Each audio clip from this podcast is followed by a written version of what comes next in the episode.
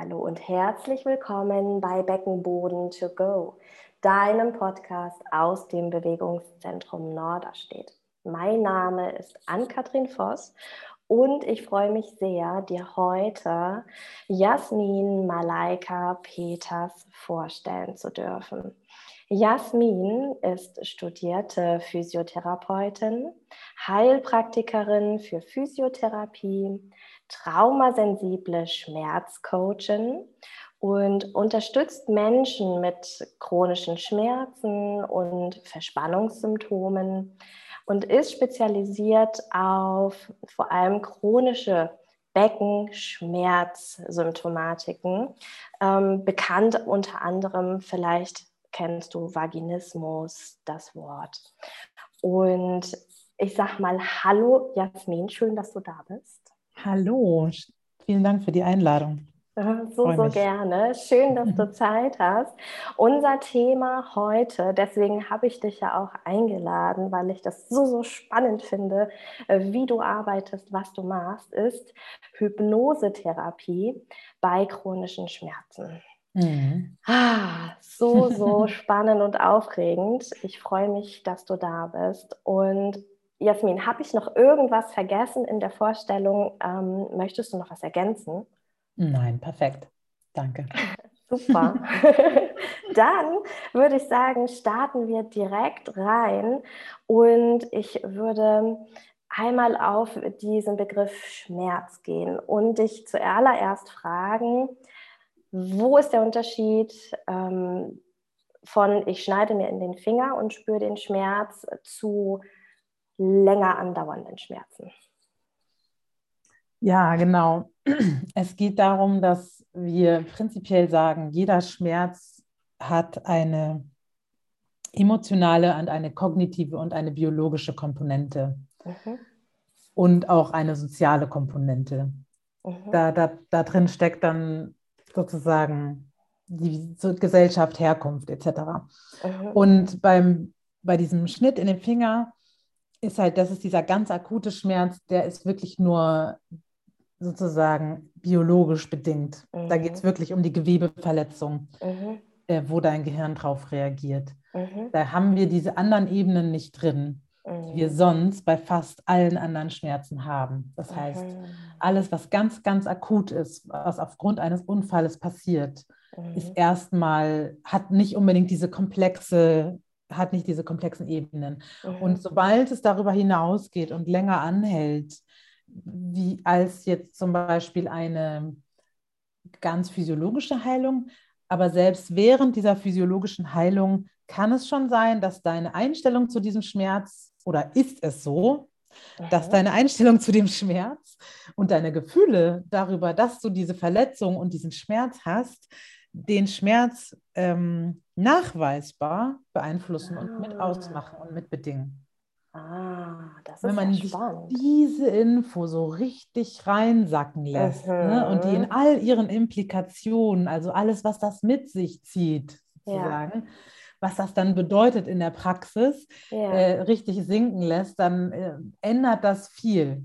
Ah, und das ja. ist in den letzten 15 Jahren hat die, die Medizin ein, wir haben das, man nennt das Paradigmenwechsel vollzogen. Ja. Ja. Aus dem pathophysiologischen Modell hin mhm. zum biopsychosozialen Modell, mhm. welches eben genau das erklärt, was ich gerade gesagt habe. Dass die Erkenntnisse kamen immer mehr in der Wissenschaft, oh, das ist sehr krass, wenn man jetzt eine negative Einstellung zu seinem Schmerz hat oder besonders große Angst davor, ähm, dass, man, da, dass man nicht gut heilt oder dass, dass was auch immer, ne? Dass ja. man nie wieder laufen gehen, laufen gehen kann, wenn man umgeknickt ist oder so, ah. dann wird das ah. schlechter heilen und ah. dauert viel länger. Das okay. ist also durchschlagend. Ne? Das hat man gemerkt und dann musste man weg von diesem A. Ah, Gewebe kaputt, so und so und so, ABC, dann heilt es nach so und so vier mhm. Wochen, mhm. mache dies und das und dann ist alles gut. Dann hat man gemerkt, das stimmt ja. eben nicht. Und deswegen ja. musste man Paradigmenwechsel, heißt sozusagen, mit welcher Grundeinstellung, mit welchem Verständnis vom Menschen und dem Körper geht man überhaupt in die Behandlung hinein. Ne? Um es jetzt mal ein bisschen zu ja, raus ja, aus dem ganz akademischen Sprachschatz zu holen. Ja, okay, um es um, um's nochmal ganz bildlich zu machen. Ähm, Mensch knickt beim Spazierengehen um. Ich habe einen akuten Schmerz und der ist ja vom Gewebe her. Ja. Und wenn ich dann aber, ne, das Gewebe hat, durchläuft dann ja die Heilungsphasen. Und wenn ich dann aber zum Beispiel denke, ähm, einmal, oh Mann, ich blöde Kuh, warum bin ich umgeknickt? Ich bin so tollpatschig. Dann mhm. irgendwie mhm. nervt mich das total, ich kann nicht mehr gehen. Das sind alles Komponenten. Du weinst jeden Abend. kann ja sein. Ja, ja, ja, klar was auch immer du gerade vorhast und deswegen jetzt sechs Wochen nicht machen kannst. Du wolltest ah, in Urlaub fahren, ja, etc. Ja. Ne? Okay. Dann macht das was? Du wolltest den Satz, glaube ich, noch zu Ende sagen. Ja, dann, dann kann sozusagen aus einem solchen akuten Erlebnis auch etwas Langfristiges werden. Genau. Und das ist einfach sehr komplex, was im Gehirn passiert. Ja. Der, der, akute Schmerz ist ja sozusagen da, damit ja. du dein Verhalten sofort änderst. Ne? Ja. Das ist ein ganz, ganz, ganz wichtiger Mechanismus, der uns überhaupt überlebensfähig macht. Ne? Dass wir vor, bei Hitze die Hand wegziehen, wenn wir schwer umgeknickt sind, nicht weiterlaufen und das Gewebe, was jetzt tatsächlich nicht mehr stabil ist, komplett zerstören. Ne? Ähm, dass man wirklich sofort sein Verhalten ändert. Dafür ja. ist der Schmerz ja erstmal da. So. Ja. Und ähm, dann, wenn es eben, wenn du hast diese Verhaltensänderung gemacht, weil du hast ihn wahrgenommen und jetzt mhm. geht es um die Verarbeitung und die Heilung, ja. da wird es dann komplexer und dann passiert auch viel mehr in dieser Schmerzverarbeitung im Gehirn. Ja. Also das möchte ich hier, wenn wir um die Grundlagen des Schmerzes sprechen, was hier als Grundwissen mit drin steckt, ist, das Wissen, dass äh, wenn man einen, dass es ja Phantomschmerz gibt. Ja. Das hat auch alles verändert, als man das untersucht und verstanden hat und was im Gehirn passiert, ja. als man diese Gehirnscans machen konnte. Ja. Ne? Dann hat man eben, da, da hat jemand äh, äh, äh durch einen Unfall einen Arm verloren und er hat trotzdem Schmerzen in dieser mhm. Hand, die es nicht gibt. Er spürt, mhm. Mensch, meine linke Hand tut mir aber weh, aber die ist ja. da gar nicht. Ja. So, dann hat man das natürlich untersucht und gesehen, ja, da feuern die Neuronen für den Bereich noch total. Ne? Mhm. Ne? Das ist ja abgebildet alles noch im Gehirn, war ja, ja mal da. Und das, äh, die, die Netzwerke, die feuern das immer noch an. Und dann hat man verstanden, Ge Schmerz entsteht im Gehirn. Und das ist eben das auch rausgenommen, diesen ganz akuten Schmerz, den wir gerade oh. besprochen haben, oh. ist das ein Fakt. Und der, der zählt dann in alle Schmerzen und vor allem natürlich in chronische Schmerzen, die wir viel ja. behandeln und die schwer zu behandeln sind. Ja, ja. Mhm.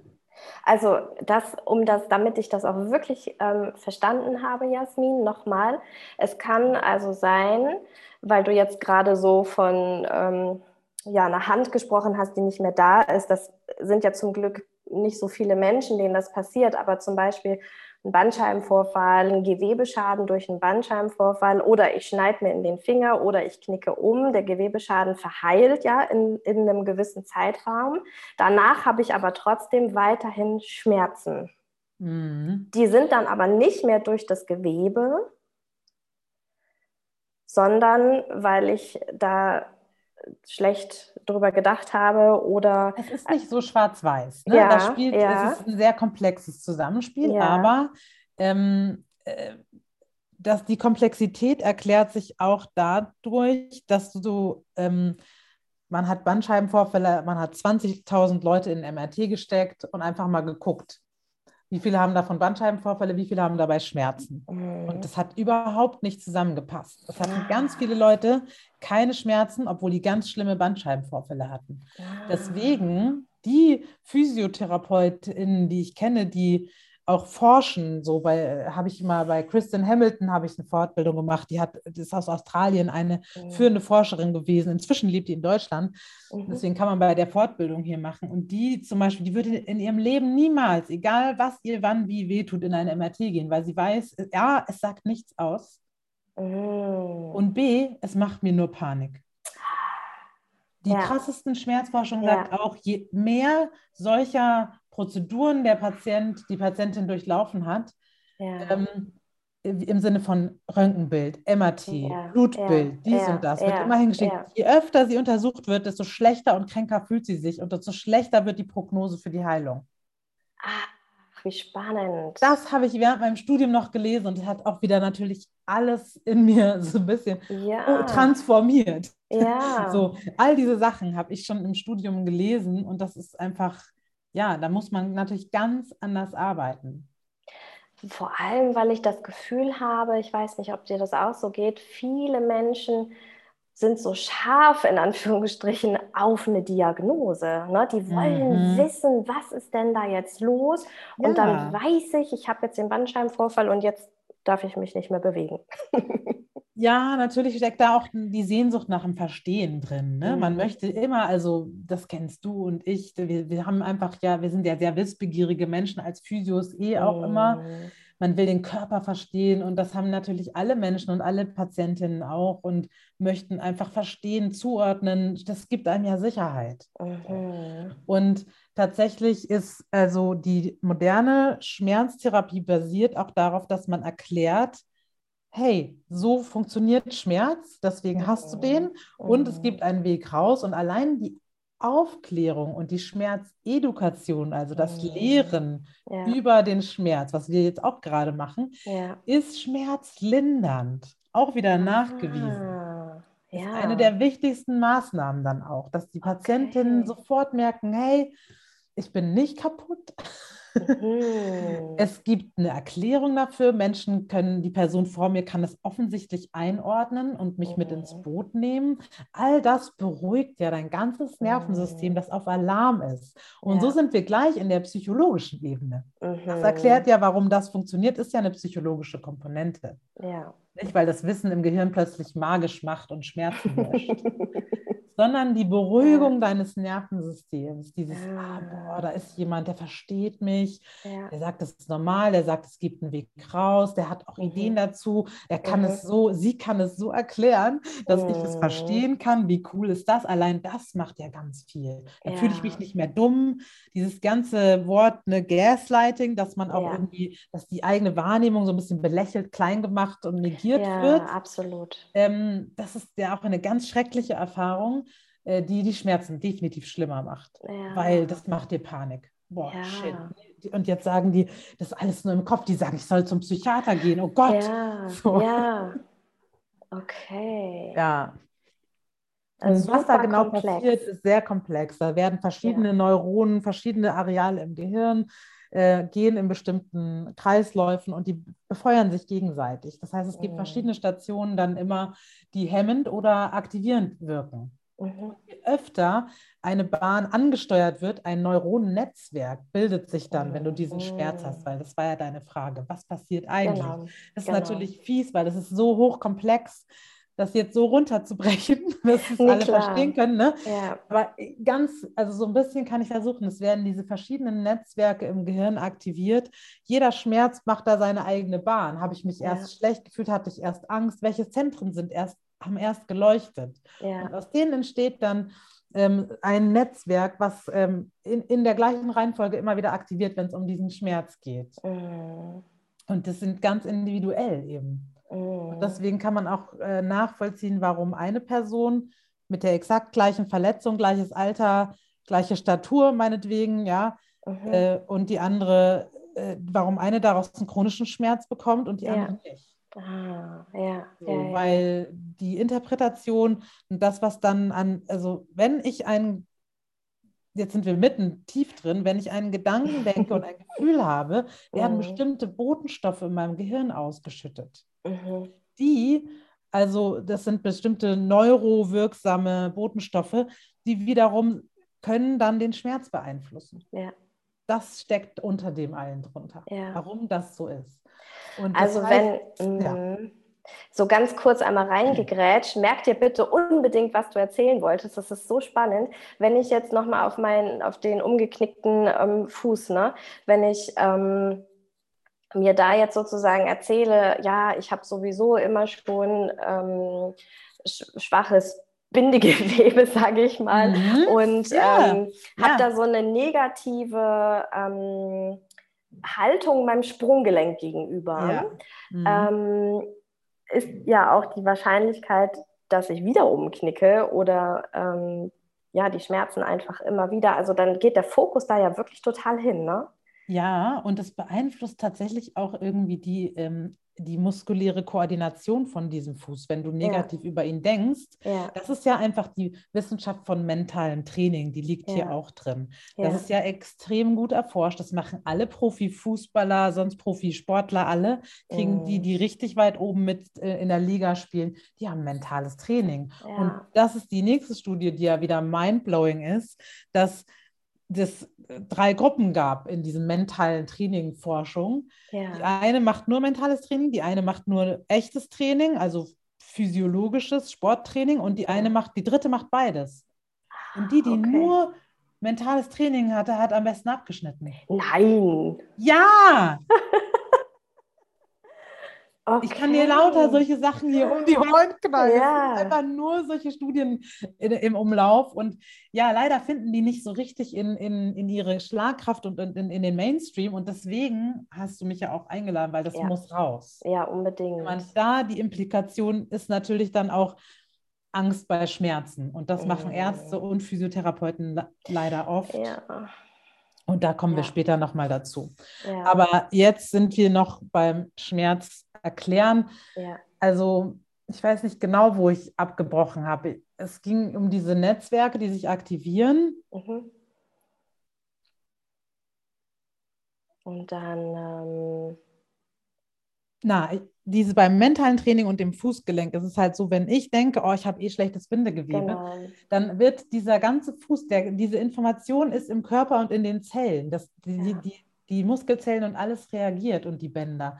Ja. Da, da, das macht etwas mit diesen Zellen. Deswegen ja. ist dieses, es ist nur im Kopf, ist immer so ein bisschen, ja, es ist im Kopf, aber der Kopf beeinflusst alles. Ja. Ja. Deswegen ist dieses Belächeln, geh mal zum Psychiater, ist irgendwie auch dann äh, in sich eine total un, un mhm. Sinnlose Aussage, ne? Ja. weil ja, der Kopf macht ja. sehr viel. Ja. Und es beeinflusst nachweislich eben die Zellen und die Ansteuerung und deswegen ja das mentale Training. Und wenn du sagst, ich habe schlechtes Bindegewebe, machst du ja anti, äh, an, anti-mentales Training. Ja. Sozusagen negativer Placebo ist ja dann der. Nocebo-Effekt. Und der ist massiv. Über den reden wir auch zu wenig. Genau. Das steckt da ja eigentlich drin. Ja, genau. Also nochmal so ganz kurz laienhaft zusammengefasst. Das, mhm. was ich über mich, über meinen Körper, über mein Gelenk, über mein Bindegewebe denke, das beeinflusst das Gewebe. Ja, genau. Das ist the bottom line sozusagen, das ist das Fazit ja. von all dem. Ja. Das, womit wir jetzt auch arbeiten müssen, sozusagen. Ja, unbedingt. Mhm. Ich würde noch ganz kurz einmal zurück, ähm, Jasmin, zum biopsychosozialen Mhm. Mhm. Diese Komponente, was ich über mich denke, ähm, spielt da ja mit rein. Mhm. Es ist aber ja auch so, dass zum Beispiel, wenn wir ähm, ne, die soziale Komponente nehmen, ist es ja auch interessant, was andere denken, oder? Genau, genau. Deswegen, wie du ja auch weißt, bin ich ja auch so ein bisschen äh, äh, ich bin aktivistisch unterwegs für Social Justice, also soziale Gerechtigkeit, ist für mhm. mich sehr wichtig. Und das hat tatsächlich unter anderem mit meinem Physiotherapeutin-Sein angefangen, weil ich Klientinnen hatte. Ich hatte ja diesen Hintergrund, ich weiß, der Schmerz und alles, was jemand hat, es hat immer diese drei Dimensionen. Und ich weiß, ich kann denen gar nicht helfen, wenn sie total arm und überarbeitet sind und sich jeden mhm. Tag wieder kaputt machen. Was soll ich denn da irgendwie in den 20 Minuten, die die Kasse denen jetzt hier zur Verfügung stellt, für mm. die tun. Mm.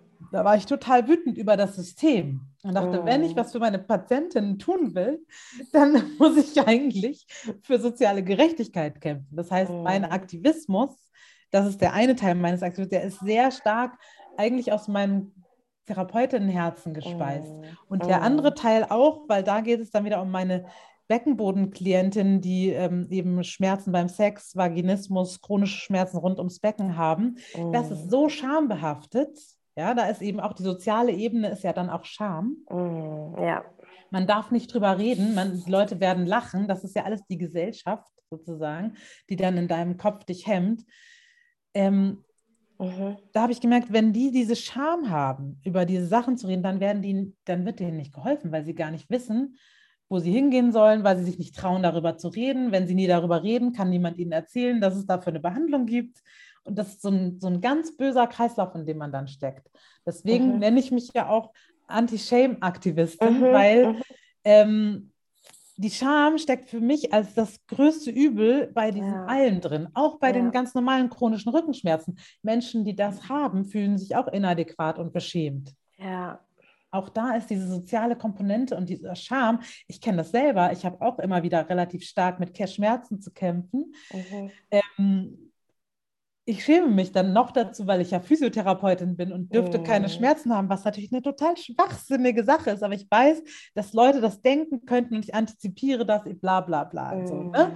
Das mm. heißt, ähm, das, das, auch das blockiert mich da. Wahnsinn. Ja. Und es macht was mit mir. Dann denke ja. ich, oh Mann, und ausgerechnet ich. Und dann mache ich mich doppelt fertig dafür. Ja. Das macht ganz bestimmt die Schmerzen schlimmer. Ja. So. Ja, und dann lass uns noch einmal ganz kurz ähm, darüber sprechen, was es macht mit meinen Schmerzen, wenn jemand äh, medizinisches Fachpersonal drüber über mir steht quasi, mich anschaut, mich anfasst ähm, und sagt, oh Gott. ja.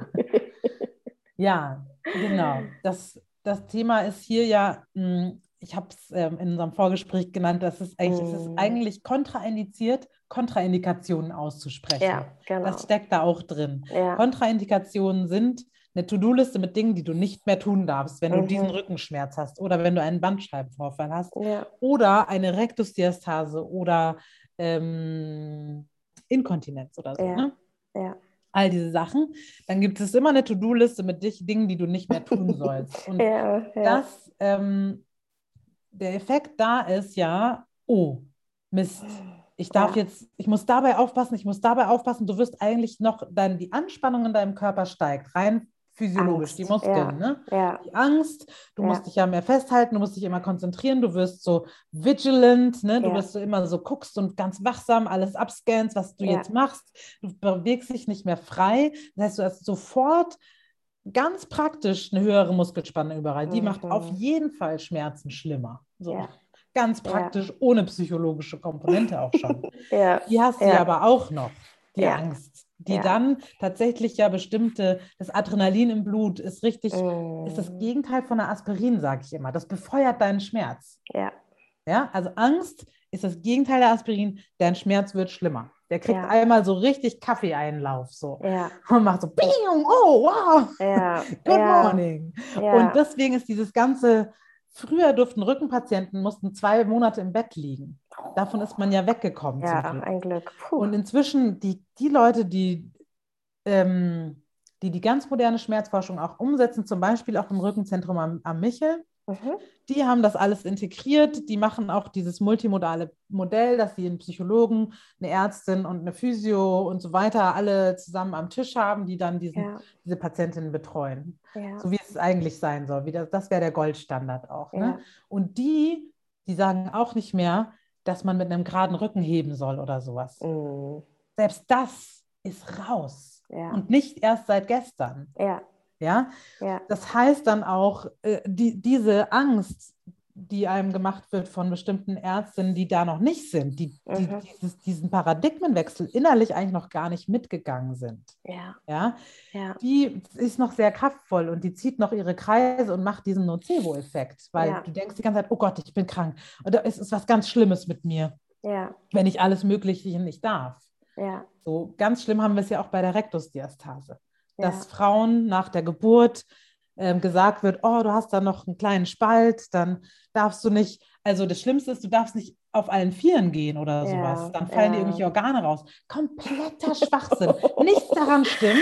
Ja. Und du machst so eine Panik. Eine Mutter mit Kleinkind, die ist die ganze Zeit auf allen Vieren am Boden mit ihrem Baby. Der sowas zu erzählen, das ist für mich ist das Körperverletzung, weil die Angst, die du in diesen Kopf setzt, die Leute haben nicht das Wissen und die Mittel, sich dagegen zu wehren. Ja. Die äh, nehmen dich als Experte wahr und Ja. glauben dir erstmal. Ja. Und dann sitzen sie damit. Die Verantwortung, die wir als Physiotherapeutinnen und Ärztinnen haben, ist enorm. Mm. Und da wird wirklich viel kaputt gemacht und da wird auch sehr viel Schmerz, mentaler, emotionaler, echter, körperlicher Schmerz. Ich will den Mhm. echt, musst du rausstreichen natürlich eigentlich, ne? Ja. Aber Ja. ähm, wird damit verursacht Mm. und aufrechterhalten. Mm. Da sind wir in einem echt blöden Kreislauf. Und deswegen Mhm. sprechen wir auch, weil, also es gibt es auch bei, bei meinen Vaginismus-Klientinnen, habe ich das auch, dass die dann lesen von irgendwelchen Leuten, sie dürften nicht mehr mit überschlagenem Bein sitzen. What? Ja, kam die Frage von einer Klientin. Und dann sage ich, ja, ich verstehe den Ansatz, Mhm. weil die Adduktoren, die Beininnenmuskulatur, die dabei äh, äh, angespannt werden muss, äh, wenn man das viel macht, die spannt auch den Beckenboden an, Mhm. weiterlaufen. Ne, das wissen Mhm. wir.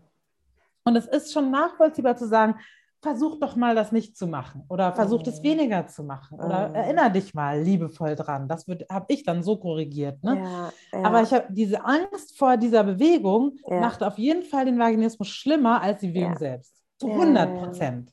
So. Deswegen habe ich das ihr natürlich auch total rausgenommen. Das, das Wichtigste, was die meisten Leute erfahren, wenn sie zu mir kommen, ist, dass ich eine halbe Stunde Schmerzaufklärung mache, alles, was wir gerade besprechen, und Mm. ihnen die Angst rausnehmen. Ja, unbedingt. Und es hilft so viel. Die sind Ja. so glücklich und so dankbar. Die können wieder in ihren Körper vertrauen. Ich sage, hör einfach hin, sei sensibel mit dir, spür mal und sei liebevoll. Und wenn du, ne, wenn, wenn, du kannst ja ein Spiel draus machen, dann versuch doch mal die Beine so offen zu überschlagen. Oder und wenn es so ist, dann erinnere dich ganz, ganz freundlich und denk auf keinen Fall, oh Gott, jetzt sitze ich wieder so. Mm. so.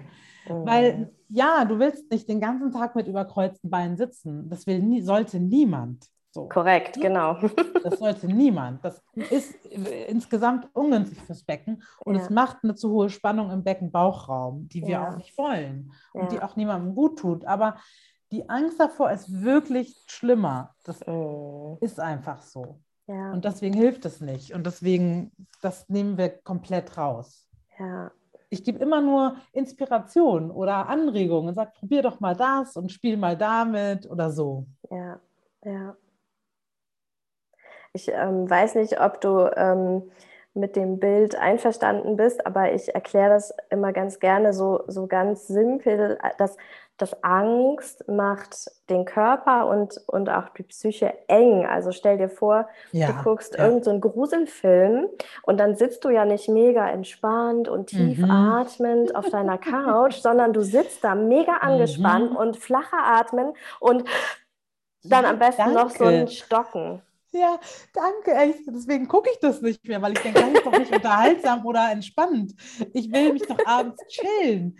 Ich, also, ich, ich verstehe es überhaupt nicht. Aber die Ja. Leute, die das gerne gucken, die gucken das auch nicht zum Chillen. Da ist tatsächlich Ja, eine genau. andere Intention, ne? Ja, genau. Für, für den Nervenkitzel. Ist Aber genau anregend, das. Ja, Ja, denen ist ein bisschen langweilig. Die brauchen immer höhere Stimuli. So. ja, ja Ähm, genau. Das ist echt eine andere Intention. Aber ich, ja. meine Intention ist definitiv Entspannung, ja, ähm, weil wir ja wissen, wie viel, wie viel wir immer verspannt sind und wie viel wir zu Mm. viel Spannung immer rumtragen. ja, Aber ja, total, die Angst macht zu. ja, Und ähm, schön ist da auch in dem Kontext immer die, die Angst. Beim Hund zum Beispiel ist ja, der zieht den Schwanz ein. mhm, ja, Und das ist für die Beckenbodenpatientin von uns sehr interessant, weil das, diesen Reflex haben wir als Menschen alle noch. Ja. Das ist auch für männliche Patientinnen, Patienten wichtig. ja, Die, können, die haben ja auch solche Probleme manchmal. ja, Ähm, und das heißt, immer wenn wir Angst haben, aktiviert es den Beckenboden mhm, ja, und bringt den in eine hohe Spannung. Und deswegen ist was, was ich dann oft sage, ist, versuch einfach öfter am Tag mal reinzuspüren und den zu lösen. So, ja, Mal locker lassen. ja, Und natürlich auch prinzipiell arbeiten wir deswegen auch an der Angst. ja, super wichtig. Also So. diese Idee auch, ne, ich finde das super, dass du das nochmal mit diesem bildlichen, wirklich so dieses Schwänzchen einziehen, Mm. sage ich mal. Und es Mm. ist ja wirklich so bei Angst. Schützen wir, was schützen wir? Wir schützen unsere Körpervorderseite und wir verschließen unsere Körperöffnungen, auch die ganzen Mhm. CNI-Geschichten. Mhm. ne, sind ja auch, ich schließe ja eine Körperöffnung. Ja, Ähm, stimmt. und so auch am Beckenboden dann. Ne? Ja, Ja. mega wichtig. Ja. Ja. Ja, Mhm. also bis hier schon mal super vielen Dank, Jasmin. So, so gut. Wir sind jetzt schon sozusagen auf dem Weg Richtung Nervensystem, oder? Genau, total. Mittendrin auf jeden Mittendrin Fall. eigentlich, Mhm. genau.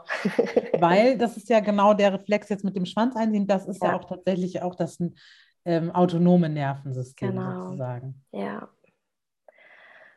Magst du da noch ganz kurz äh, ein, zwei Sachen zu sagen, bevor wir dann weiter in die Hypnosetherapie Ja. gleiten? Das ist auch die perfekte Überleitung. Genau. Danke dafür. Die, dieses, meine Forschung oder meine Recherche rund um das Nervensystem und den Mhm. Zusammenhang mit diesen chronischen Beckenverspannungen und Ja. diesem Schwanzeinziehreflex und so weiter, Ja.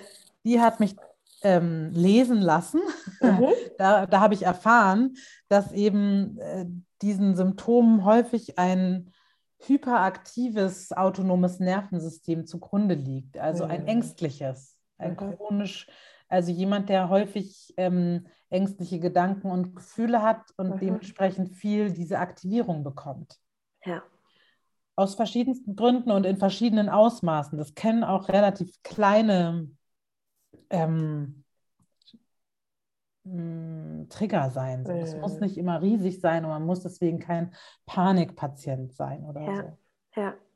Ähm, und das heißt, da, das war für mich dann so ein großes Aha, als ich gelesen habe, oh, eigentlich würdest du deinen Vaginismuspatientinnen am meisten helfen, wenn du an ihrem Nervensystem mehr arbeitest. Ja. Nicht so viel immer nur am Beckenboden. Ja. Und deswegen bin ich dann sozusagen in meinem Zoom bin ich rausgezoomt, den Fokus ein Ja. bisschen rausgenommen. Und ich fand es auch total nachvollziehbar, weil Mhm. dieser arme Beckenboden, der ist total angespannt und dann wird da immer rumgeritten und lass doch Ja, los und ja, entspannen. Und dann, wird, ja, dann macht man 35 verschiedene Sachen, um den zu entspannen. Und da kriegt er ja quasi fast schon wieder Stress davon. Ja, genau. Ne? Weil er so wie das schwarze Schaf, so das Problemkind da genau. da sitzt. Und ähm, das hat mich für mich dann auch einfach so, so diesem, dass es dem Loslassen richtig zugutekommt. Ja. Ne?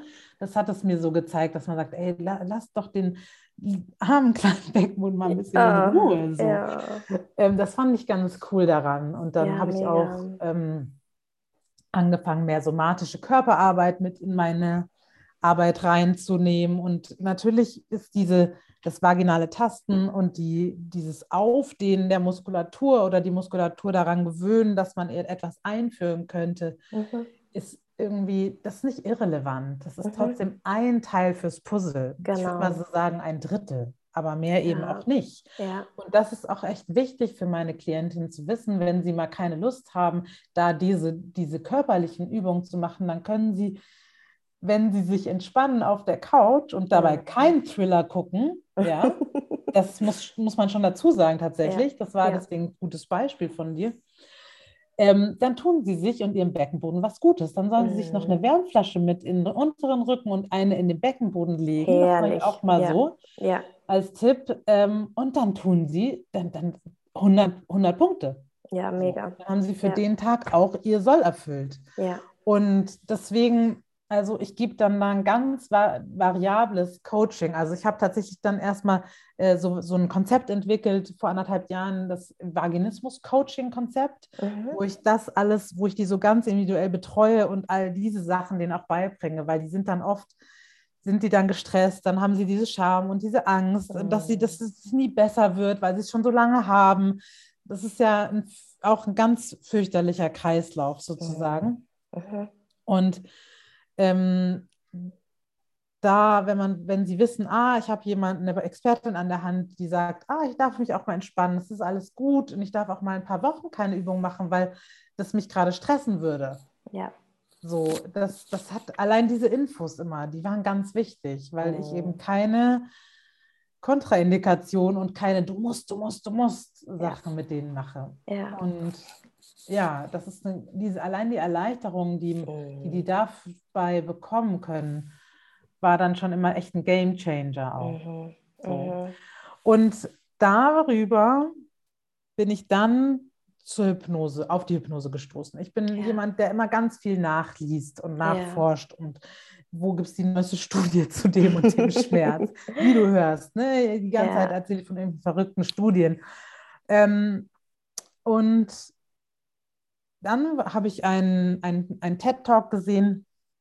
Es ist so eine Vortragsreihe im englischen Sprachraum, inzwischen auch im Deutschen, Ja. ähm, der, wo eine Frau erzählt hat, dass sie einen ganz, ganz schweren Unfall hatte, bei dem sie überall am Körper Verletzungen hatte und Narben Mhm. danach Mhm. und ähm, chronische Schmerzen natürlich entwickelt hat. Und das ist ja irgendwie bei fast jeder Person, die das erlebt hat, dann der Fall. Und die Ärzte haben alle zu ihr gesagt, ja, da können wir nichts mehr für sie machen. Mhm. Die haben sie nach drei Jahren, war sie bei 1000 Experten und keiner konnte ihr mehr helfen. Wahnsinn. Dann hat sie gedacht, okay, jetzt probiere ich mal Hypnose aus. Das war ja, Ja. ist ja, ist ja so ein bisschen verschrien unter Shishi. ja. Ähm, und nach drei Monaten hatte sie schon um 50 Prozent reduzierte Schmerzen und nach einem Wow. halben Jahr war sie schmerzfrei. Wow. So, und das erzählt sie da, ne, so toll, also ganz toll erzählt und, und so. Das war auch beeindruckend von einer, aus einer Patientinnenperspektive, das zu lesen, Ja. zu Ja. hören. Und dann war ich nur so, ich saß da und dachte, wie bitte? Das wäre eigentlich ja eine klassische Physiotherapie-Klientin gewesen. ja, mega. Und ich weiß nichts von Hypnose, wenn ja. das so kraftvoll ist. Wie kann das sein? ja. So, ja. ich stand da echt so, wieso weiß ich das nicht? Wieso habe ich Ja. das nicht gelernt? Und tatsächlich, nachdem ich all diese Schmerzforschung, von die ich jetzt die letzte halbe Stunde erzählt habe, diese ganzen Fälle und dieses Mhm. mentales Training und da und was man alles weiß, äh, gelernt hatte immer, war es so klar, ja, aber alles, was ich in der Ausbildung lerne, Mhm. was ich mit meinen Klientinnen machen kann, ist, knüpft da nicht an. Ich habe keine Tools Ja, für das biopsychosoziale Modell. ja.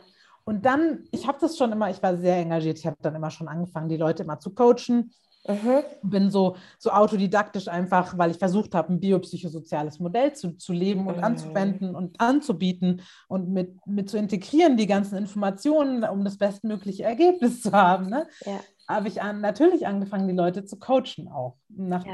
mit dem Wissen, was ich halt so hatte dann. Ja. Und eine Rückmeldung, die ich so oft bekommen habe, war, oh, Sie sind die erste Therapeutin, die mich richtig sieht und die mir echt Mhm. zuhört. Mhm. Mir natürlich, Wahnsinn. das tat mir weh. Ja. Natürlich ist es irgendwie schön zu hören und gleichzeitig fand ich es ganz, ganz schrecklich, weil, Mhm. ne? Ja. So, die Leute waren dann, hatten, haben dann immer schon Jahre hinter sich. Ja. Und das wollte ich natürlich eigentlich überhaupt nicht hören. Und Ja. ähm, dieses Zuhören ist natürlich auch schon kraftvoll, wie wir jetzt wissen. Ja. Aber ich habe dann immer so ein bisschen autodidaktisch rumprobiert, äh, ganz viel gecoacht und das ist auch, war auch gut. Aber so dieses, diese zentrale Ebene des Schmerzes richtig gezielt auch mit bestimmten Tools und Techniken behandeln zu können, das hat mir echt gefehlt. Mhm. Und dann kam dieser TED-Talk mit der Hypnose und dann dachte ich, oh, das ist das Tool, das mir fehlt in meinem Mhm. Korb. Ja. Das ist es, das ist the missing link sozusagen.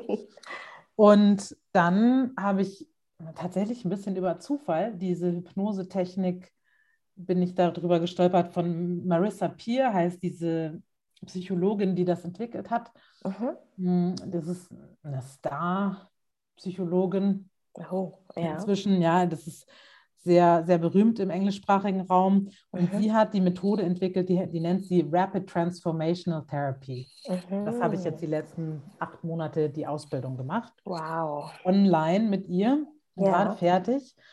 Und äh, seit einem Monat und habe ähm, diese Thera Technik ist schon besonders kraftvoll und ich Mhm. bin sehr dankbar, dass ich da drüber gestolpert bin, weil es, ich, ich, es war irgendeine Google-Suche und da verlinkt und das und ich kann es gar nicht mehr sagen Mhm. so wie das, wie, wie ich die gefunden habe, weil es gibt natürlich da auch wieder 30, 40 verschiedene Hypnoseschulen. So. Ja, ja, irre. Ja. Und ich bin da bei dieser Rapid Transformational Therapy gelandet und äh, die ist deswegen sehr wirkungsvoll und sehr, sehr toll, weil sie zum Beispiel kognitive Verhaltenstherapie mit integriert, weil sie mhm. neurolinguistisches Programming mit benutzen, mhm. weil sie absolut auf neurowissenschaftlichen Erkenntnissen basiert und alles, was wir gerade erzählt haben, mhm. umsetzt und anwendet. Mhm.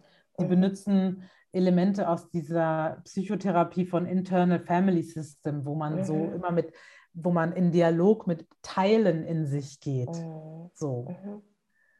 Ähm, das ist super, das ist so eine ganz neue, die, die wurde auch in den letzten 20 Jahren ähm, entwickelt. So mhm. neu ist es auch nicht, aber jetzt sind die gerade auch ein bisschen lauter mit ihrem Marketing, sodass man mehr mitkriegt mhm.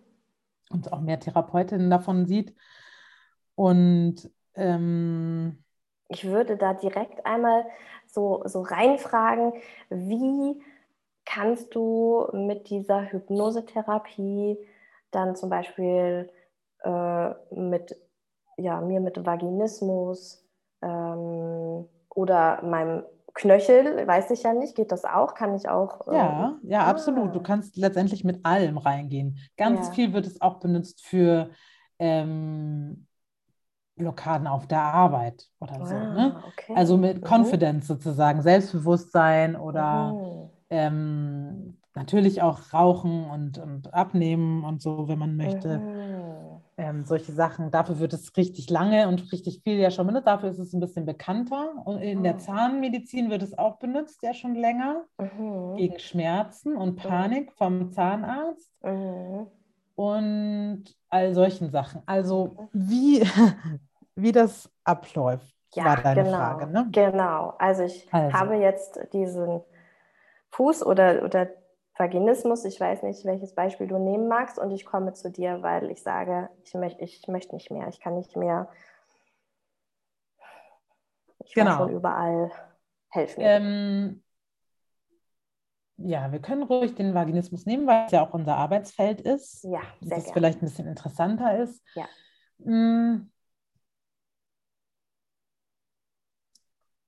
Oder du hattest mich ja eigentlich auch gebeten, vielleicht ein richtiges Beispiel. Ja, ähm, also klar, wenn, wenn du, wenn du. Ähm, ich versuche jetzt ein Beispiel zu nehmen von einer Klientin, was so ein bisschen, wo die Szenen und alles, was so hochkam in der Hypnose, so ein bisschen leichter, unverfänglicher ja. zu erzählen ist. Und ja. das war zum Beispiel, die hatte wiederkehrende Vaginose und Pilzinfektionen, so dass ja. die ganze Vaginalschleimhaut total wund war, keine mhm. Sexualität mehr möglich war. Also eigentlich auch eine Schmerzpatientin für Schmerzen beim Sex unter mhm. anderem. Aber ja. Ursache war da eben nicht die Verspannung im Beckenboden oder auch nicht dieses hyperaktive Nervensystem. Mhm. Das, ja, nee, das war nicht ganz bei ihr die Ursache, was jetzt bei Vaginismus viel weiter vorne ist in mhm. der Ursächlichkeit. Ne? Mhm. Mhm. Ähm, da war es so, dass die eben diese das erstmal mit so Pilzinfektionen und die dann, in, weil so dauerhaft und dann wird es zu so einer Vaginose, dann ist es, das Vaginose steht für ein Ungleichgewicht in der Vaginalflora mhm. und so. Mhm. Und dann, ähm, wie das dann abläuft, ist, dass man erstmal, man, es gibt immer ein Vorgespräch, bevor man die Hypnosesitzung macht. Mhm. Und das nenne ich immer Intake Call, mhm. weil ich habe diese ganze Ausbildung natürlich auf Englisch gemacht und übersetze das jetzt alles. Mhm. Ähm, das gibt es noch nicht im deutschsprachigen Raum so. Ja. Und dieser, dieses Aufnahme-Einleitungsgespräch sozusagen, mhm. das ist es, geht es um, um zwei, drei Sachen. Ich möchte feststellen, wo stehst du jetzt und wo möchtest du hin? Mhm. So. Das heißt, erstmal nimmt man den Ist-Zustand auf Mhm. Ähm, und wie, wie äußert sich das im Leben? Und dann nimmt man so ein paar Eckdaten über die Kindheit auf, über so, um so ein Gefühl schon zu kriegen, wo, wo jetzt die psychologische Ebene so ein bisschen liegt, mhm. die vielleicht hier das mit beeinflusst hat. Mhm. Ne, die mhm. hier mit ähm, da ihre Finger im Spiel hat und aus welcher Ecke die so kommt. Mhm. Also wäre in dem Vorgespräch dann, wenn du sagst, ist-Zustand, wo will ich hin? Zum Beispiel, ich habe ähm, immer wiederkehrende Infektionen, ich habe Schmerzen in der Sexualität und ich möchte dahin kommen, dass ich eine lustvolle, freie Sexualität leben kann. Richtig, zu 100 Prozent mhm. so. Mhm. Und dann ist es halt, ich erkläre auch immer so, das ist, dieses Gespräch ist auch dafür da, ich, das ist mein Lieblingsbild, Ähm, das ist wie Taxifahren. Du als Klientin, du mhm. sitzt hinten mhm. im Taxi. Ich mhm. bin als The Therapeutin die Fahrerin, die das Lenkrad in der Hand hat. Aber mhm. du sitzt da und sagst mir ganz genau, wo du hin willst und welche ah. Straßen ich nehmen soll. Mega Aber weil wir uns im Unterbewusstsein nicht selbst manövrieren können, weil es ja eben unterbewusst ist, hast du mich als Fahrerin am Lenkrad. Ah. Weil ich von außen helfen kann zu manövrieren. Ja. Und damit ich dich so gut wie möglich dann manövrieren und lenken kann, mhm. frage ich dich ganz viel vorher ab, wo du denn hin möchtest. Mhm. Macht Sinn. Und wo du herkommst. Ja, macht auch Sinn. In diesem Sinn, damit, weil es ja eben keine Straßen sind, so ist es, ne, dann da hört das Beispiel dann auf. Aber um zu wissen, wo du herkommst, hilft mir auch, um, um zu wissen, wie ich dich vielleicht wohin bewegen kann. Ja, unbedingt. Was du brauchst. Ja. Und dann ähm, dann ist es so, am Ende gibt es immer auch so diese Frage, wenn ich jetzt hier einen, einen Magic Wand hätte, also einen Zauberstab, und ich kann dir einen Wunsch erfüllen. Mhm. Ich bin die gute Fee. Und dieser Wunsch, dass ich den gut erfüllen kann, hängt davon auch ab, dass wie gut du mir erklären kannst, was du willst. Also erklär mhm. es mir richtig gut. So. Mhm. mhm. Und ähm, dann muss man darauf eine Antwort geben die suchen wir auch zusammen. Ich helfe natürlich immer auch beim Formulieren und Machen. Und dann geht es darum, dass wir so einen kleinen Film malen, die Zukunft uns ausmalen. In sechs Monaten, wenn ich dir diesen Wunsch nun erfüllt habe. Mhm. Diese Schmerzfreiheit, ne? leichte, lustvolle, erfüllte Sexualität mit einer wahnsinnig gut durchbluteten Vaginalschleimhaut ähm, ne, und mhm. einer gesunden Flora in der, in der Gegend. All das, wir sind sehr spezifisch. Mhm. Und das ist eben dieses neurolinguistische Programming, hast du da drin. Mhm. Das ist sehr spezifisch. Mhm. Das ist zum Beispiel auch ein Grund, warum Hypnobirthing oft nicht funktioniert, weil es sehr unspezifisch bleibt. Ah. Und diese Methode ist so oft so unglaublich wirkungsvoll, weil wir ja. so spezifisch sind und dem Körper, dem Unterbewusstsein und dem Körper und den Zellen ganz genau sagen, wo wir hinwollen. Mhm. So. Mhm. Das hat eine krasse Kraft. Und diese, dieses Bild, was wir da malen, dieser kleine Film, den wir zusammenschreiben, ich tippe das dann alles mit, wenn ich mhm. das für die Session habe, das kommt am Ende der Session, nehmen wir eine, eine Aufnahme auf. Mhm. Ich nenne, wenn ich nenne sie Transformation Recording. Mhm kann es nicht, ich finde die Übersetzung immer nicht schön, aber ja, eine, eine Transformationsaufnahme. Und mhm. Aufnahme ist ja im Deutschen hat so viele Bedeutungen, deswegen finde ich das Wort blöd. Aber mhm. ne, deswegen gleich bei Recording. Ähm, da ist, da kommt das dann alles drauf. Da, erstmal kommt da natürlich alles, was in der Session hochkam, rein. Mhm. So da zum Beispiel diese Ängste oder in dieser Session kamen dann Sachen hoch wie, mein Körper ist falsch. Mhm. War ein ganz interessanter Fall. Ich erzähle es gleich noch ein bisschen mehr, aber zum Beispiel, mein Körper ist falsch, dann kommt er aufs Tape, so banal das auch klingt, du weißt, dass dein Körper wunderbar und perfekt ist und genau mhm. richtig so, wie er ist. Mhm. So, ja? Mhm. Und das, diese Worte, das sich jeden Tag anzuhören, ist natürlich kraftvoll. Mega. Das ist echt kraftvoll. Und das ist halt, ähm, dann kommen diese Sachen alle aus der Sitzung rein und, und das, was wir zusammen vorher, was wir im, im Intake-Call sozusagen besprochen haben, was mhm. du mir als Film, als Auftrag auch gegeben hast, das möchte ich da, so möchte ich mich fühlen, so soll mein Körper sein, so soll er funktionieren. Ja. Also man, es ist richtig auch Zellprogrammierung, die damit stattfindet. Cool. Ja? Mhm. Wir nennen das Cell Command Therapy. Kann man googeln, das ist It's a Real Thing. Ja. Das gibt es auch aus anderen Sparten schon so. Das wird da auch benutzt zum Beispiel. Super. Ähm, und dann wieder, hast du eine Zwischenfrage? Nein, erzähl weiter. Okay. Ich hänge an deinen Lippen. und dann zum Beispiel, dann waren wir in der Session und dann habe ich, äh, dann läuft es so ab, dass ich sage, du, wir gehen zurück zu einer Szene, zu einer absolut signifikanten Szene, die alles damit zu tun hat, warum dein Körper diese Vaginose entwickelt hat. Jetzt kriege ich Gänsehaut, erzähl. Man fragt den Körper ganz konkret, ja. ne? so ja. direkt. Krass. Das Unterbewusstsein kann nur antworten, wenn es eine sehr klare Ansage und Anfrage bekommt. Ich ja. kann da nicht mit drei Sachen reingehen. Ja. Weil das Unterbewusstsein kann sich, wird sich dann für eins entscheiden und dann habe ich das ja nicht entschieden vorher, welches das ist, sondern das mhm. Unterbewusstsein macht es dann. Mhm. Also wenn du, deswegen, es gibt ein, ein Thema. Mhm. Eine Frage. Mhm. Und dann ist sie zum Beispiel, sie ist eine Person, sie hatte einen eher androgynen Körper, wenig mhm. Busen. Mhm. Und ihr wurde dann zum Beispiel oft von der Umwelt zurückgemeldet, unter anderem auch von einem Arzt, einem männlichen Arzt, das war eine besonders schreckliche Szene auch, ah. ähm, dass sie ja, mh, hm, ja, und ob sie wohl Kinder kriegen kann und so mit diesen flachen Busen und so. No kidding. You can't make this shit up.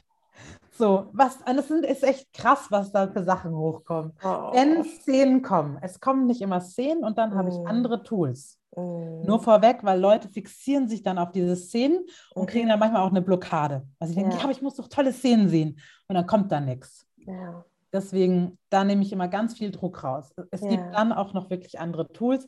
Die möchte ich heute nicht erklären wegen zu viel. Ne? Ja, Bleiben ja, jetzt mal bei diesem klassischen Fall, man hat Szenen, es kommen Szenen hoch man kann die sogar, wenn erstmal nichts kommt, mit einem Gefühl, kannst du was fühlen auf, mm. auf Antwort dieser Frage. Manchmal kann man sich mm. an diesem Gefühl entlanghangeln und dann kommt dann irgendwann doch eine Szene aus diesem mm. Gefühl raus. -hmm. Das war zum Beispiel eine Szene. Die andere Szene, die sie hatte, war hier, war es ein bisschen traumatisch. Sie hatte eine Fehlgeburt. Mm. Das heißt, da kam auch wieder dieses Ich, mein Körper funktioniert nicht, etwas an meinem Körper ist falsch, ich bin falsch, mein mm. Körper versagt. Ja. Und hier war das zum Beispiel, also das ist ein schönes Beispiel, weil man hat dann diese, das ist der erste Teil der Hypnose. Wir gehen mhm. da rein in die Szenen, wir haben die, die, und danach, wenn wir, dann machen wir machen in der Regel so drei Szenen. Manchmal mhm. habe ich das Gefühl, oh, irgendwas fehlt mir noch, dann und wenn es gerade gut läuft und die Person auch gut Szenen kriegt, dann gehe ich nochmal in eine vierte und oft ist die letzte die krasseste, mm. die am mm. meisten, am tiefsten sozusagen in die Wurzel zieht. Mm. Aber oft ist es auch schon die dritte. Und dann, dann haben wir danach diese drei Szenen, dann analysieren wir die zusammen. Mhm. Guck mal, in deiner einen Hand hast du diese drei Szenen, in deiner anderen Hand bist du hier und jetzt mit dieser Vaginose. Was, wo ist die Connection? Mhm. Und da helfe ich ganz viel oder gebe ich erstmal der, der Klientin den Raum, dass sie die selber findet. Weil mhm. wenn man selber diese Verbindung macht, ist sehr kraftvoll, sehr befreiend auch, sehr ermächtigend, mhm. ne? Ja, empowernd. Ja. Und dann, ähm, dann hast du diese Verbindung zum Beispiel, mein Körper funktioniert nicht richtig mhm. mit, mhm. diesem, mit dieser Fehlgeburt. Ja. So. Ähm, und dann hat man diese Verbindung, die konnte man da, das war echt eine tolles, tolle Sitzung, weil die waren alle so klar die Szenen waren alle so Faust aufs Auge. Ne? Ja. Und ähm, man konnte das dann super sehen und, wenn, und dann hatte ich da auch einen super Zugang. Wir konnten die super zusammen auflösen. Mhm. Wir konnten dann, und das kann man eben nur in dieser Hypnose, wenn man in diesem unterbewussten Zustand ist, nicht in diesem denkenden Gehirnteil, mhm. der ja nur 10% unseres Gehirns ausmacht. Ja. Deswegen ist die Hypnose so kraftvoll, weil wir mit den anderen 90% mal arbeiten. Ja die ja auch viel mit diesen ganzen Schmerznetzwerken dann zu tun haben. Das heißt, ja. wir kommen dann auch nur so an diese Schmerznetzwerke rein. Mhm. mhm. Ran. Ähm, und dann zum Beispiel diese Szene, die konnte ich so toll mit dir auflösen, weil ich konnte sagen, guck mal, du aus deiner Erwachsenenperspektive, aus dem Hier und Jetzt, du weißt, wir wissen, dass eine Fehlgeburt das Normalste auf der Welt ist. Dein Körper hat in echt richtig gut funktioniert. Mhm. Man sagt sogar, der übt gerade. Ganz, ganz, ganz viele Leute haben vor ihrer ersten erfolgreichen Schwangerschaft eine Fehlgeburt mhm. und sind danach zack wieder schwanger, weil der Körper hat einen Übedurchlauf gemacht. Mhm. Der macht sich warm. Das ist, äh, und, und also, ne, die Dunkelziffer ist hoch, aber es gibt ja so, so hoch ist diese Zahl von, von Fehlgeburten. Ja, ich habe sie ja. gerade nicht im Kopf, aber ich glaube, nur jede vierte Befruchtung führt zu einer Schwangerschaft. Mhm. Also 75 Prozent gehen ab. Ja. Der Körper hat genau das gemacht, was alle Körper machen. Mhm. Er war sowas von richtig. Mhm. So. Mhm. Und das ist halt so, wenn man das dann so richtig und damit ins Gefühl geht, oh ja, krass, guck mal, ich habe da eine falsche Assoziation gemacht. Mm. Ich habe da was verbunden und das habe ich mitgenommen, in mm. meinen mhm. Rucksack gepackt und trage das bis heute rum, diesen Glaubenssatz. Ja. ja. Und mein ganzer Körper, jede Zelle trägt den mit. Ja. Das haben wir jetzt so schön aufgedröselt. Der Aufbau ja. ist super, das kann man jetzt super nachvollziehen. Ja, ne? ja, mega. Und ähm, das konnten wir fantastisch. Und dann konnten wir auch diese Szene mit dem Arzt. Ich gehe dann rein und löse jede Szene einmal mit ihr auf.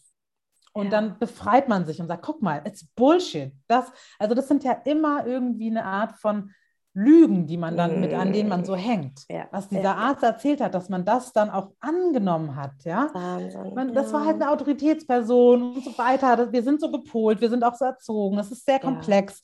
Aber wir konnten sagen, he was fucking out of line. So er hatte das Problem und nicht du. Und dein ja. Körper und die, die Diversität der Körper ist genauso, wie die Natur es will. Das ist genau richtig so. Und super. da richtig tief reinzugehen. Ne? Ja, also war, das war wirklich so eine, eine Session, die war Textbook.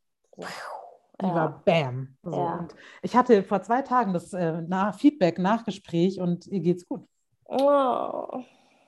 Wow. So, sie hat parallel auch dann noch so ähm, ein bisschen andere Sachen auch gemacht, die ihr wahrscheinlich auch geholfen haben. Aber das war, um das zu manifestieren, dass es jetzt gut bleibt und richtig gut geworden ist, war schon, und sie meinte, sie fühlt sich seitdem permanent besser und krass erleichtert, weil Ach, da so eine Last, allein das mit dieser Fehlgeburt, ja, ja, ne, was Wahnsinn. man da mit sich trägt, also und diese Last konnten wir halt runternehmen. Mhm. Und das habe ich, das, also bei den Sessions, wo man, nicht jede ist sofort so transformierend, muss ich mhm. ganz fair dazu sagen. Mhm. Es ist das Zwiebelprinzip.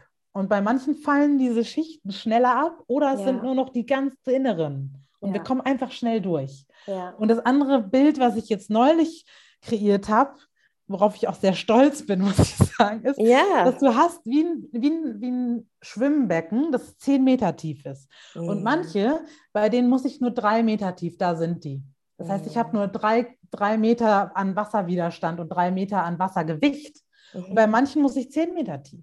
Ja. Und die miteinander zu vergleichen, ist auch nicht fair. Nee. Es ist auch klar, dass manche Sachen schwieriger sind und mehr Sitzungen brauchen. Mhm. Und bei einem Vaginismus, den man schon sein ganzes Leben hat, mhm. möchte ich auch niemals sagen, wir, wir wuppen das in einer Sitzung. Ja. Und es, es kann auch das passieren, wir wissen es einfach nicht. Mhm weil es auch darauf ankommt, wie viel hat diese Person auch schon an diesen ganzen Themen gearbeitet. Wie ja. locker sitzt das alles schon und wie schnell kann sie loslassen. Ja. Nicht jeder ist bereit, auch so viel dann einfach abzugeben. Manchmal kommt auch richtig ein Widerstand, mhm. sagen die ja. dann auch. Ne? Ja, ja. Auch wenn ich dann sage, ja, guck mal, und Fehlgeburten, alles super, dann kommt so, oh ja, aber also man merkt das, die sagen das. Man, man äh, niemand geht einfach mit, obwohl er es nicht fühlt. Ne? Ja. Dazu ist man viel zu authentisch auch in dem Moment. Ja. Man weiß, was Sache ist.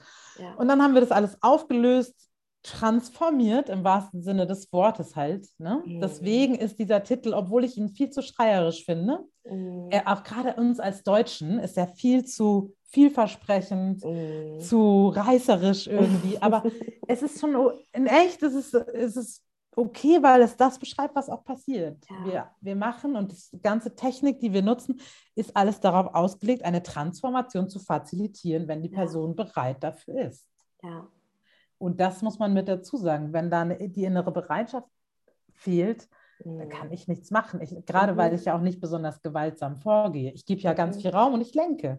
Ja. Aber wenn die Person hinten irgendwie nach drei Straßen sagt, aber hier will ich stehen bleiben, ja ich kann nicht mehr, ja. dann respektiere ich das natürlich. Ja, unbedingt. Mhm. Und ähm, und man versucht dann schon immer noch irgendwie heilende Sachen anzubieten, die, die so ein bisschen den Druck rausnehmen und so. Ich hatte eben schon auch diese Sitzungen, die zäher und schwieriger waren. Mm. Ich hatte auch wirklich, gerade meine allererste Sitzung, wo ich an, an, an Studenten, die mit mir studiert haben, geübt habe, die war, war eine von diesen, die auch so alles super lief. Ich, ich selber habe nur geschwitzt und dachte, ich mache nur Quatsch, aber sie hatte auch die ultimative Transformation wow. und war total happy. So. Ja. Ja, mega. Also mein Selbstbewusstsein ist, war dann auch sofort so, ah ja, ich habe scheinbar ein Händchen dafür. So. ich hatte echt viele. Also, und am Ende, wenn man es lange analysiert, dann sind auch die Zähne, da passiert trotzdem echt viel. Ja, Wahnsinn. Weil die Leute kommen ja nicht, wenn sie nicht wollen. Sie investieren nee, auch genau. nicht dieses Geld und, und ja. nehmen nicht diesen ganzen Aufwand auf sich, wenn da keine Bereitschaft ist. Das heißt, ja. gar keine Bereitschaft gibt es nicht. Nee, genau. Aber natürlich trotzdem steht man innerlich an, an unterschiedlichen Stellen in mhm. seinem Prozess. Ja, und das genau. ist so. Da muss man dann auch Respekt vor haben mhm. und liebevoll bleiben, auch wenn ja, dass natürlich auch so eine Session auch eine Investition ist. Ja. Weil da in, ich investiere auch wahnsinnig viel Zeit und Energie da rein und dann kriegt man am Ende eben diese Aufnahme mit und die hört man 21 Tage an und macht richtig dieses ja, neurolinguistische Programming und, mhm. und dieses Manifestieren und, und, und richtig das festnageln, diesen. Erfolg, die Transformation, die man hatte, weil die Wege im Gehirn sind halt, man nimmt immer die, die sehr bekannt sind, die man oft ja. gegangen ist. Ne? Ja, und ja. das will man natürlich jetzt unterbrechen und um das auch wirklich sicherzustellen, hat man diese Aufnahme. Mhm. Und ich muss mhm. sagen, diese Aufnahme machen ganz viele Hypnosetherapeuten nicht. Mhm. Was ich jetzt so mitkriege, wenn ich mit Leuten rede und, und so von Sachen höre. Und das ist eben eigentlich pures, ein bisschen diese Mischung aus, aus kognitiver Verhaltenstherapie und neurolinguistischem Programming mhm. und, und natürlich auch mentalem Training, weil das machst du während der Aufnahme. Du trainierst ja. dein Gehirn. Ja. Die ist schon ein echter und wichtiger Schlüssel, warum diese Methode auch so toll ist und warum cool. das eine Hypnose-Methode ist, die einem momentanen Wissensstand entsprechend schon eine der besten irgendwie ist, mhm. weil sie so mhm. vieles reinnimmt. Mhm. Mhm. Ja. Oh, das hört sich super gut an, Jasmin. Vielen, vielen Dank für diese Ausführungen. Ähm, du arbeitest in Hamburg in deiner Praxis oder kann man sowas auch online machen? Ja, meine ganze Ausbildung war ja sogar online. Das heißt, wir Stimmt. haben es viel erprobt. Es war dann auch viel mit Live-Online-Classes, aber natürlich auch viel mit vorgefertigten Videos, die ich gucken musste, mit Wissensvermittlung. Mhm. Aber die Hypnosen haben wir dann auch aneinander immer im Zoom geübt. Ja. Und ähm, das heißt, ich arbeite jetzt auch wirklich relativ viel über Zoom. Ja. Ähm, ich habe auch, äh, klar, man kann auch zu mir in die Praxis in, in Hamburg kommen. Mhm. Ich, ich habe dann auch manchmal Leute, die mögen keinen Zoom mehr nach zwei Jahren Pandemie mhm. und so, wollen unbedingt. Äh, das persönlich machen. Das geht natürlich auch. Mhm. Und es ist auch schön, aber es ist wirklich nicht unbedingt besser. Für manche Ach, cool. ist es auch toll, in ihrem geschützten Raum zu sein. Mhm. Mhm. Ich berühre die ganz, ganz wenig während der Hypnose, bis ja. gar nicht. Also ja.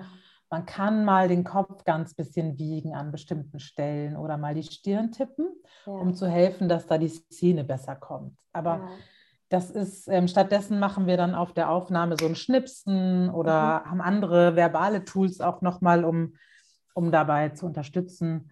Mhm. Und das ist jetzt auch alles darauf ausgelegt, dass man es gut über das Internet machen kann. Also meine mhm. Kolleginnen arbeiten zum Teil auch echt alle weltweit. Ja, wow. So. Mhm. Mhm. Cool. Das ist schon Sehr toll. Cool. Mega gut. Wenn ich dich erreichen möchte, weil ich jetzt dir äh, diese gute Stunde zugehört habe, begeistert bin. Ähm, wie finde ich dich? Ja, genau. Ich habe die Homepage, das ist mhm. jasminpeters.com. Mhm. Wie mein Name geschrieben wird, das kann man ja sowieso dann sehen, wenn man hier den ja. Podcast hört. Und ich habe auch eben den Instagram-Kanal, wo ich ziemlich aktiv bin, wo ich viel meinen Anti-Shame-Aktivismus mache, mhm. wo ich sozusagen meine Klientin auch doll darin unterstütze.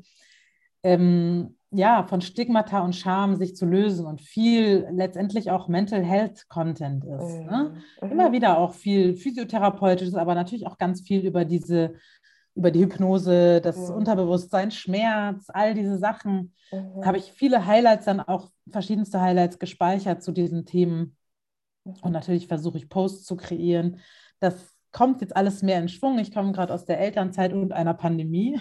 Oh. Und ähm, die Homepage ist auch, wird gerade brand new überarbeitet, weil dieses neue Skill, das muss ich ja gut mit, mit präsentieren ja. auch. Ja. Ne? Und da ja. sind die ganzen Texte gerade in Arbeit. Super. Ja, wir hatten ja gesagt, die Podcast-Folge wird dann erscheinen, wenn deine Webseite yes, steht. Genau, das heißt, ja. wenn ihr das hört, ähm, ist das alles ja. fresh und ganz neu. Ja. Und auf meinem Instagram heiße ich jasmin.malaika.peters. Ja.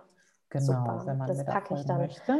einfach auch in die ähm, Podcast-Beschreibung unten genau. rein. Dann finden die Menschen dich. Und ich habe auch ein Newsletter, wo ich dann immer mal ein bisschen, da kann man sich über meine Homepage eintragen, wo ich mhm. immer mal was schreibe über meine aktuellen Angebote oder wenn mhm. ich mal mhm. Kurse mache oder mhm. ich plane, ich würde total gerne so ein, ähm, ein Retreat für Vaginismus betroffene Klientinnen mm. machen ja. für im, im Herbst oder so, wo eine ganz kleine Gruppe, vielleicht bis zu acht Personen, äh, wo man dann auch viel ähm, ja, Bodywork und, und auch, ich bin ja früher Tanzpädagogin gewesen, das habe ich jetzt eigentlich der Einfachheit halber ah. rausgelassen, aber ja, das ja. fließt jetzt wieder rein, dass ich auch mit den ersten Vaginismus-Coaching-Patientinnen anfange, somatische und tänzerische Elemente mit reinzunehmen, mhm. gerade wenn wir über Zoom arbeiten, weil die nicht in Hamburg leben. Mhm. Ähm, und ich bilde mich da auch auf dem Sektor auch immer weiter und habe total Lust, diese Elemente, die, die wirklich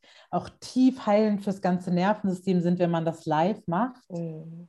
vor Ort im Körper sozusagen. Mhm. Ähm, das würde ich super gerne auch meiner Gruppe anbieten. Und die Gruppe hat natürlich auch immer einen heilenden Charakter, wenn alle auch das, das Leid teilen und sich ja. unterstützen können. Ja. Und die ja, Sorgen. Ja. ja. Das heißt, all solche cool. Sachen kann man über, mein, über, über die Homepage und natürlich über den Newsletter oder Instagram auch dann erfahren, wenn man ja. Interesse an diesen Sachen hat. Super.